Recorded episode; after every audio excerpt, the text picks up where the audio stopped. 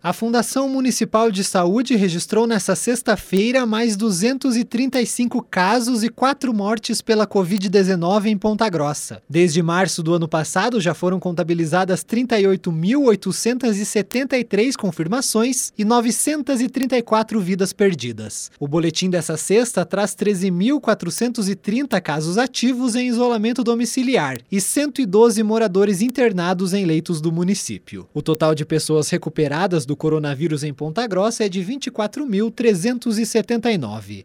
Tailan Jaros, repórter CBN.